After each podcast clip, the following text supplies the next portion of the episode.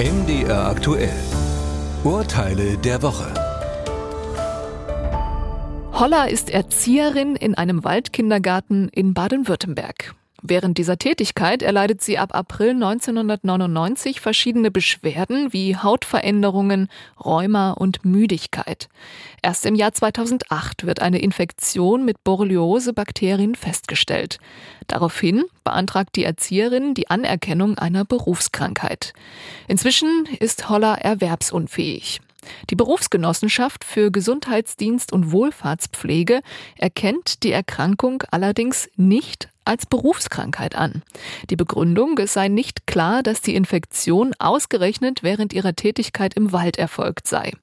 Der Fall landet vor dem Bundessozialgericht mit der Folge, dass Borreliose als Berufskrankheit leichter anerkannt werden kann. Ein entsprechender Nachweis, dass sich die Kindergärtnerin konkret bei ihrer Arbeit einen Zeckenbiss zugezogen hat, ist nicht erforderlich.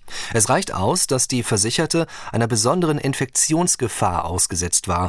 Das ist hier wegen einer Durchseuchung des Umfelds der Fall gewesen.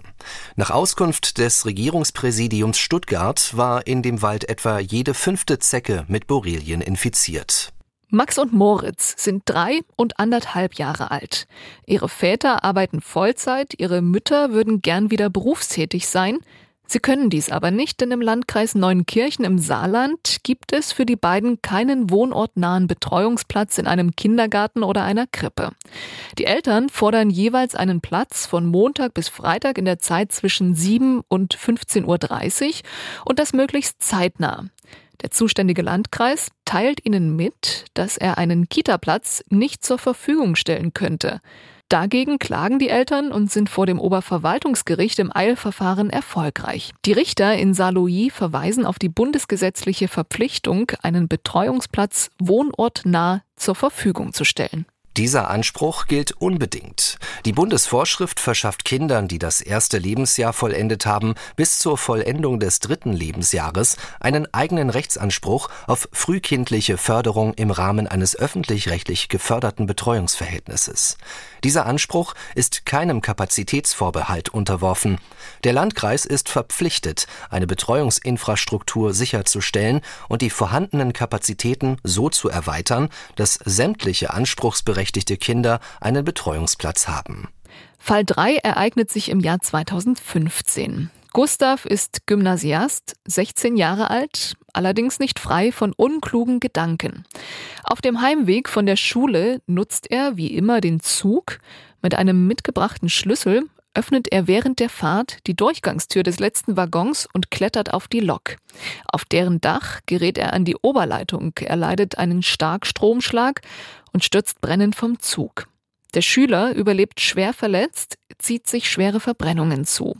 Die Frage, ob im Fall des sogenannten Bahnsurfens die Schülerunfallversicherung greift, verneinen zunächst das Sozialgericht Potsdam und das Landessozialgericht Berlin-Brandenburg. Nicht aber das Bundessozialgericht. Zur Begründung betonen die Kasseler Richter, Schüler sind besonders schutzbedürftig. Rationales Handeln ist gerade in der Pubertät nicht immer zu erwarten. Daher sind Unfälle auch bei spielerischen Betätigungen im Rahmen schülergruppendynamischer Prozesse unfallversichert.